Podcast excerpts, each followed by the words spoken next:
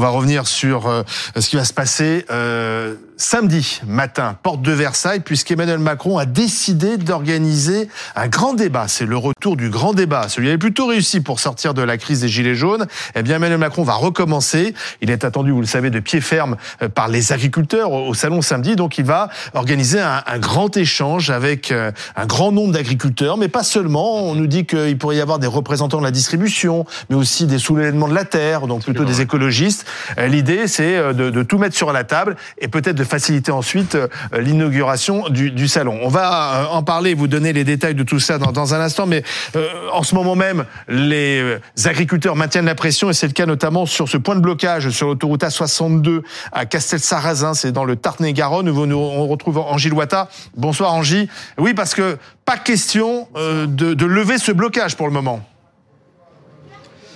Effectivement, et ce jusqu'à euh, samedi matin, il a été mis en place euh, mardi ce point de blocage. D'abord un petit élément qui peut paraître superficiel, mais regardez à quel point la volonté c'est de tenir ici. La volonté c'est de continuer à accueillir des agriculteurs, une vingtaine actuellement, il y en avait une quarantaine hier soir, encore probablement une quarantaine ce soir. On a mis des bottes de paille pour se protéger du vent ici, pour pouvoir justement garder euh, ce campement présent ici. Francis Ambrogio, vous êtes le secrétaire général de la FDSEA du Tarn-et-Garonne. D'abord, que va devenir ce campement quand vos bus, demain matin, l'un de vos bus notamment, avec une vingtaine d'agriculteurs, va rejoindre la capitale Mais le, le, le, le blocage continuera. Euh, suivant après, euh, suivant après ce qui va se passer plus tard, on verra s'il si, si débloque euh, samedi ou pas. Ça sera encore à voir. Vous faites partie euh, de ceux qui vont partir vers oui, Paris, oui, oui. qui vont arriver demain aux alentours de 17h30, 18h théoriquement. Quel est l'objectif Quel est le message immédiat à faire passer? Le message immédiat, euh, c'est qu'on est, qu'on est motivé parce qu'on veut carrément aller, on est pratiquement des plus loin, on veut carrément euh, porter la parole de l'Occitanie avec ses spécificités. Très bien. Avec également euh, ces grands débats qui risquent d'être organisés donc par Emmanuel Macron. Vous en attendez quelque chose de ces instants-là? Vous vous dites c'est de la poudre aux yeux? Euh, Moi, je sais pas compter comme tous les paysans. 200 personnes, 5 minutes chacun, ça fait combien? Donc je pense que si ça fait 4 heures, si c'est pour dire bonjour, au revoir, je ne sais pas ce qu'on va en ressortir, mais pas grand-chose à mon avis. Pe Peut-être trop de, de politesse dans, dans cet exercice-là, quoi. C'est ça que vous nous dites. Moi, ce que je, comment voulez-vous vous exprimer? Amener, alors d'après ce que j'ai cru comprendre par rapport au peu d'informations que j'ai, on, on, va avoir euh, des GMS de la grande, enfin, de la grande distribution, des, des euh, associations écologiques et tout. Bon, je trouve que là pour nous montrer nos problèmes. Je ne pense pas qu'on a besoin de tout ça. Quoi. Les, problèmes, on n'a pas besoin d'avoir, en gros, ce, ce, qui même cause nos problèmes, soit, soit autour de la table. Autour de la table. Merci beaucoup, euh, Francis Ambrojo, président de secrétaire général de la FDSEA ici dans le Tarn-et-Garonne, où vous le voyez. On se mobilise toujours ici jusqu'à probablement samedi matin, mais peut-être plus, qui sait, si le salon de l'agriculture n'apporte aucune réponse. Merci Angélique Loita avec Louis Gagnepas. Et on l'a bien compris, ces agriculteurs vont se diriger vers Paris parce qu'il y y a un gros point de rassemblement à Paris euh, la veille du, du salon. L'idée donc c'est de toujours pousser euh, le gouvernement, l'exécutif à aller plus loin dans, dans ces annonces. Il y aura de nouvelles annonces, on le sait. Euh, dès samedi dans la bouche du président de la République et puis ce fameux grand débat qui est de retour et là on va vous en dire plus grâce à notre éclaireuse Karine de Ménonville. Bonsoir Karine. Bonsoir. La méthode Macron c'est donc de nouveau d'organiser un, un, grand débat. Alors le grand débat c'est quoi exactement? On se souvient de ces fameux grands débats avec les gilets jaunes? Alors le grand débat, vous l'avez dit, c'est la solution lancée par Emmanuel Macron en janvier 2019 pour répondre à la crise des gilets jaunes. Très concrètement, en quatre mois, le chef de l'État accumule pas moins de 92 heures de discussion pendant 16 débats avec des Français. Résultat, eh bien, les Français découvrent un chef de l'État qui peut parler des heures, sans notes, sans fiches, qui a réponse à tout, sur tous les thèmes. Le premier débat dans l'heure avec des maires impressionne aussi par sa durée, 6h45. Le président qui accentue la difficulté échange de formule le 24 janvier dans la Drôme à Bourg de Péage. Il s'invite alors dans un débat de citoyens et échange avec un gilet jaune. Écoutez. Quand vous me dites, moi j'en ai marre des politiciens, je vais vous dire, moi je n'étais pas un politicien. Je suis arrivé là par hasard. Parce que j'ai eu de la chance, parce que j'ai voulu me battre, parce qu'on m'a fait confiance. Je suis sorti du système. On m'a pris pour un fada quand j'y suis allé. J'y suis allé contre le système politique en place. Je suis pas un politicien, je viens pas d'un parti qui vit depuis 30 ans. Mais je l'ai fait parce que je voulais que le système change, comme vous. Mais je l'ai fait par une voie démocratique. J'ai dit, moi, je crois en mes idées, je veux que le système change. Et donc, un, un, mais un, je veux proposer, et deux, je vais à l'élection. Mais Changer le système, c'est pas simplement dire je vais pas à l'élection, foutez le système en l'air, et moi je suis une colère, mais j'ai pas de truc à proposer. Alors voilà pour la méthode Macron qui provoque une grande admiration, euh, notamment dans la presse étrangère. Il sait tout, il a réponse à tout, constate El País, le grand quotidien espagnol. Du côté des détracteurs, on met en avant un débat lancé à l'aveuglette qui a mis en avant certains orateurs, mais qui n'a rien donné de concret. Merci Karine de Ménonville. Alors ce fameux grand débat, est-ce que ça va fonctionner cette fois-ci? On, verra. Que, connaît-on de ce mode opératoire? Qui va y participer? Amandine, Benjamin Dites-nous. Ce qu'on sait d'abord euh, sur la, philosophie qui préside à ce choix d'organiser un grand débat. Euh, L'Élysée a bien vu que compte tenu de la situation particulièrement inflammable, si le président de la République faisait le choix d'une simple déambulation, aussi longue soit-elle, euh, il risquait d'être interrompu toutes les minutes par des agriculteurs d'être aussi mal accueilli avec des sifflets, des huées, avec au fond cette impression que les sujets n'auraient pas été purgés. D'où euh, ce grand débat qui va avoir lieu dans le hall 1. Euh, on nous parle d'un espace. À quelle heure euh, Ça pourrait être en plutôt début de sa de sa visite, donc vraisemblablement vers 9 h du matin. On nous dit 2 heures minimum, 200 personnes. Alors 2 heures minimum. Ça veut dire que ça peut durer 3 heures ou 4 Les grands débats des gilets jaunes, ça pouvait durer 4-5 heures. Hein. Vous avez tout à fait raison. 200 personnes pour interpeller le président de la République. Quand on regarde le, le les les, invitations qui ont été lancées, c'est très intéressant parce qu'on a non seulement des agriculteurs, des syndicalistes agricoles, jusque-là, il n'y a pas beaucoup de surprises.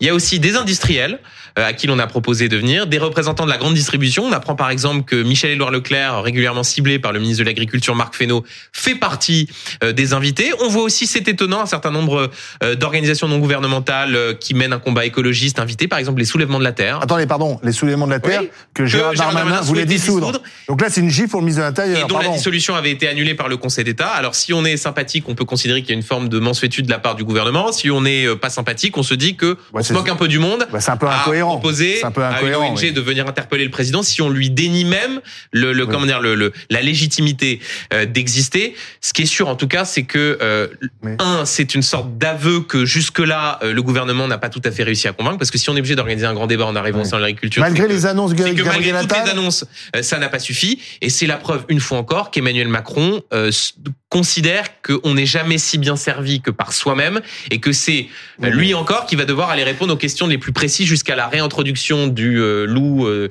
euh, ou la façon dont on peut mais ça, il est, préserver il, il le faire. Voilà, c'est une sorte de, de, quintessence du macronisme qui va se rejouer samedi matin au sein de l'agriculture. Emmanuel Macron est bon dans l'exercice, il a réponse surtout, hein, il aime bien montrer qu'il connaît tous les dossiers, mais la ficelle est un peu grosse là, non? Oui, mais est-ce qu'il y avait une meilleure façon de s'en sortir? Non, parce que. Bah si, assurer, par exemple un revenu d'essence aux agriculteurs, c'est ce qu'ils ah, demandent depuis le début. Certains avec des mesures, mais bah sur l'exercice en particulier. Ils ont, je crois pas que les agriculteurs sur les points de blocage ont demandé un grand débat. Non, mais il se trouve qu'il y a le salon de l'agriculture et que c'est un passage obligé pour Emmanuel Macron. Donc il avait deux choix. Enfin, il a envisagé pire, à vrai dire, il a envisagé un discours à un moment donné. il y aura peut-être des mesures quand même dans ce grand débat. Oui, oui, oui. Ils, ils veulent parsemer des annonces. C'est d'ailleurs pour ça que Gabriel Attal n'a pas pu aller aussi loin que prévu au fur et à mesure des réponses euh, aux agriculteurs. Et qui sait, euh, il ne faut pas forcément enterrer euh, ce qui va se passer samedi avant même que ça n'ait commencé. D'autant qu'il faut aussi rappeler qu'il y a quand même eu déjà beaucoup, beaucoup de choses mises sur la table, certes pas complètement satisfaisantes, mais entre les 400 millions d'euros, revoir la loi Egalim, des choses pour les revenus quand même, etc. on peut pas dire que le gouvernement n'a pas travaillé ces derniers temps. Ah, visiblement, ça suffit pas puisque vous avez vu, mais ça répond aussi ils bloquent toujours l'autoroute et ils veulent monter à Paris demain. C'est vrai, mais on a suffisamment dit aussi qu'Emmanuel Macron parfois était déconnecté, ne parlait pas aux syndicats, mmh. ne parlait pas aux élus. Là, il est allé euh, dans une exploitation, il a parlé aux syndicats et il parle aux agriculteurs. Donc c'est quand même mieux que d'habitude. Alors, deux réactions. On va commencer par euh, euh, celle de Sandy Olivard Calvo. Bonsoir, vous êtes chargé de campagne agriculture, alimentation à Greenpeace France. Visiblement, on va inviter tout le monde, même les associations, les ONG écologistes, etc. C'est une bonne chose, ce grand débat, selon vous? Non, mais c'est une méthode, effectivement, et là je partage l'analyse, c'est une méthode pour s'en sortir euh, et pour éviter euh, trop de difficultés euh, pour, pour la présence du président de la République. vous pourriez y participer, vous?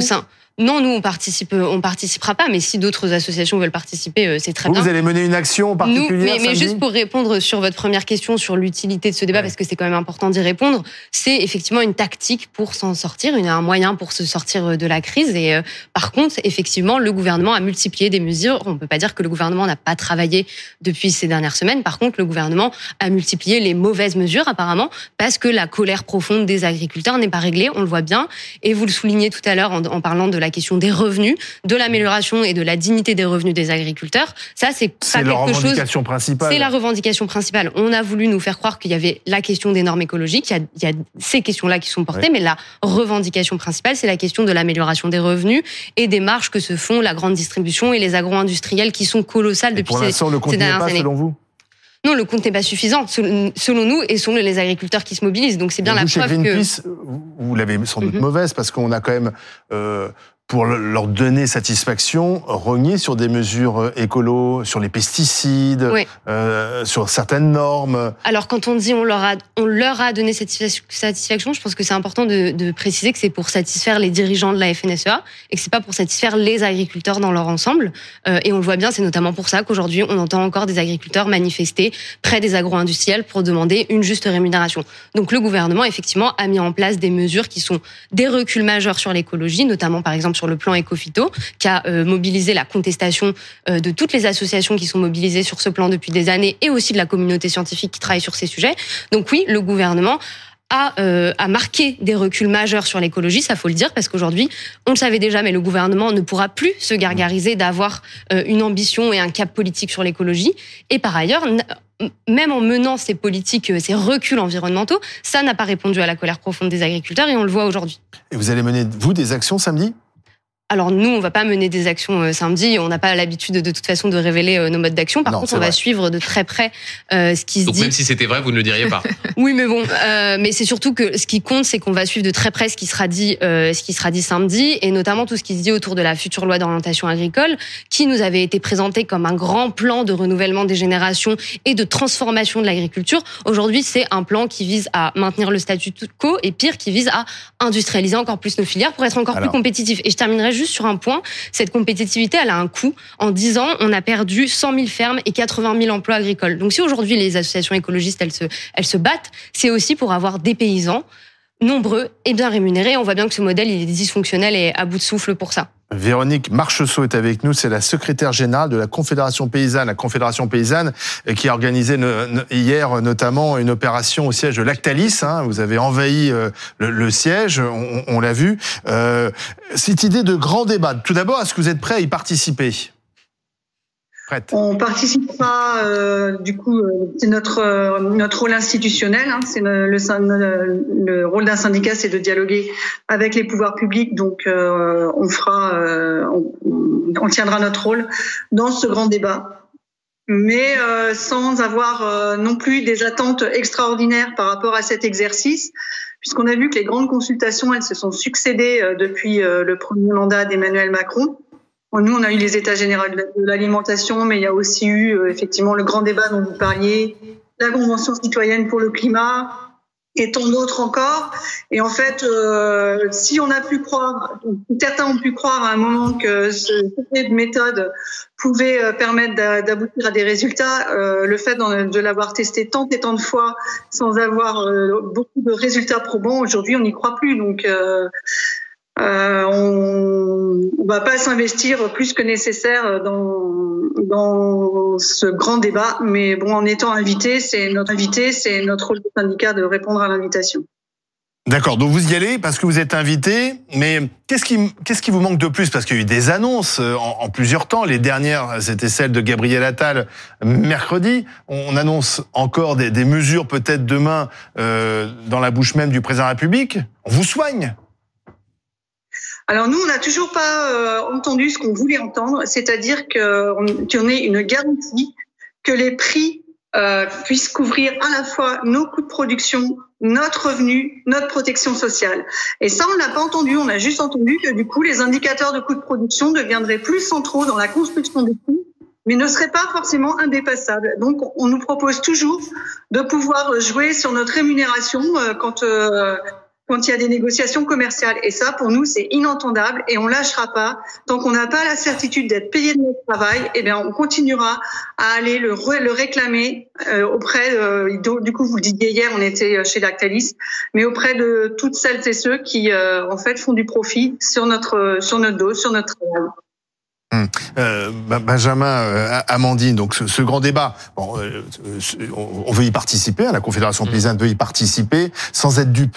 Et c'est peut-être un peu le risque, c'est-à-dire qu'on va y participer, on va débattre pendant deux heures, trois heures, quatre heures, cinq heures, mais enfin, si derrière les agriculteurs n'ont pas l'impression que les choses ont vraiment changé, ça risque de provoquer une, colère encore plus importante au moment de, de l'inauguration du salon. Ce qui, au fond, était le reproche que l'on avait adressé à Emmanuel Macron à la suite du grand débat originel, c'est-à-dire hum. des palabres pendant plusieurs heures et à la fin les fameux cahiers de doléances euh, comme dont les, les, les, certaines revendications n'avaient pas été euh, n'avaient pas été suivies. Ce qui est extrêmement difficile pour l'exécutif en ce moment, c'est déjà la diversité des revendications. Euh, de fait, on vient de l'entendre à l'instant avec Madame, la Confédération paysanne, paysanne est tout à fait opposée à l'idée de revoir l'indicateur qui permet de de mesurer ce plan écophyto, là où la FNSEA se félicite du passage d'un indicateur national à un indicateur européen. Donc un, grande diversité mmh. des revendications. Et deux, cette impression ces derniers jours qu'au fond le gouvernement a beau annoncer toute une série de mesures sur la question d'une nouvelle loi Egalim, sur la question d'un soutien financier, sur la question de la mise sur pause de toute une série de d'éléments euh, d'irriment pour les agriculteurs, et qu'au fond un, on leur dit, mais de toute façon, ça fait dix ans que vous nous le dites, donc on vous croit plus. Euh, deux, ça ne va pas assez vite, c'est la technostructure ou l'administration qui ne permet pas que ces mesures soient mises en œuvre. Donc, avec ils ont rien sur leur compte en banque parce que les fameuses aides PAC ne sont pas arrivées. Même si le gouvernement dit que d'ici le 15 mars, 100% euh, seront versés et qu'aujourd'hui on est à peu mm. près, je crois, de mémoire 99%. Donc, au fond, bien sûr qu'il y a des éléments concrets dans la colère du monde agricole, mais il y a aussi une sorte non seulement de désamour et de sentiment de, désintérêt de la classe politique que paye aujourd'hui le gouvernement. Et là, il ne suffira pas de 2 heures, 3 heures, 4 heures de grand débat pour raccommoder ce lien qui a été distendu. Là où c'est un peu pervers d'ailleurs, enfin en tout cas difficile pour euh, tous ceux qui seront dans cette assemblée, c'est qu'il y aura beaucoup de contradictions et ça facilite la tâche d'Emmanuel Macron parce mm. que forcément les soulèvements de la terre, par exemple, seront pas du coup tout d'accord avec euh, la FNSEA, l'industriel sera pas d'accord avec euh, le distributeur. Il n'est pas exclu, vous voyez, qu'un agriculteur à un moment donné conteste que ce que dit un écolo qui conteste lui-même ce que dit et en fait, l'image que ça va renvoyer de toute une assemblée où on verra bien qu'il y a des dissensions, des désaccords, des gens qui ont du mal à s'entendre, fait qu'on comprendra mieux la difficulté pour Emmanuel Macron euh, d'arriver à sortir des mesures qui arrangent tout le monde. Donc vraiment, il y a un côté là-dessus bien joué et malin de la part du, du chef de l'État. Sauf que si autour de lui, il y a un distributeur, un agriculteur et peut-être un industriel et les soulèvements de la terre, euh, bon courage pour mettre tout le monde d'accord. Parce qu'on voit bien quand même que les intérêts sont très divergents. On l'a vu dans cette crise. Oui, oui, il y a des revendications et des intérêts euh, divergents. Par contre, il y en a certaines qui sont communes, et je réinsiste mm. sur la question du revenu des agriculteurs, pour laquelle il n'y a pas eu de réponse structurelle. Et, et, ça, c'est très important parce que typiquement sur la transition agroécologique, qui est nécessaire, euh, on ne pourra pas la mener s'il y a toujours une partie du monde agricole qui est, qui est en précarité. Aujourd'hui, il y a près de 20% des éleveurs bovins qui sont sous le seuil de pauvreté. Mm. Ça, c'est un problème. Mm. Donc comment on règle cette question-là? On la règle en régulant les marges des agro-industriels comme Lactalis, qui se font effectivement beaucoup de marges et qui ont augmenté leurs marges ces dernières années, notamment en période d'inflation donc oui, il y a des désaccords qui vont peut-être être posés sur la table. Par contre, effectivement, cette méthode, elle nous elle évite euh, et elle permet aussi d'éviter de parler des points d'accord, des points d'accord sur lesquels devrait se pencher le gouvernement pour mettre en place des mesures structurelles qui résout, qui pourraient résoudre la colère profonde des agriculteurs. Et ces solutions, on les a, elles existent. Il manque juste un, manque de volonté politique et euh, un, manque de volonté d'aller à l'encontre des revendications du euh, des dirigeants de la FNSEA qui représentent un certain nombre d'intérêts agro-industriels et et pas des agriculteurs moyens. Merci euh, à tous.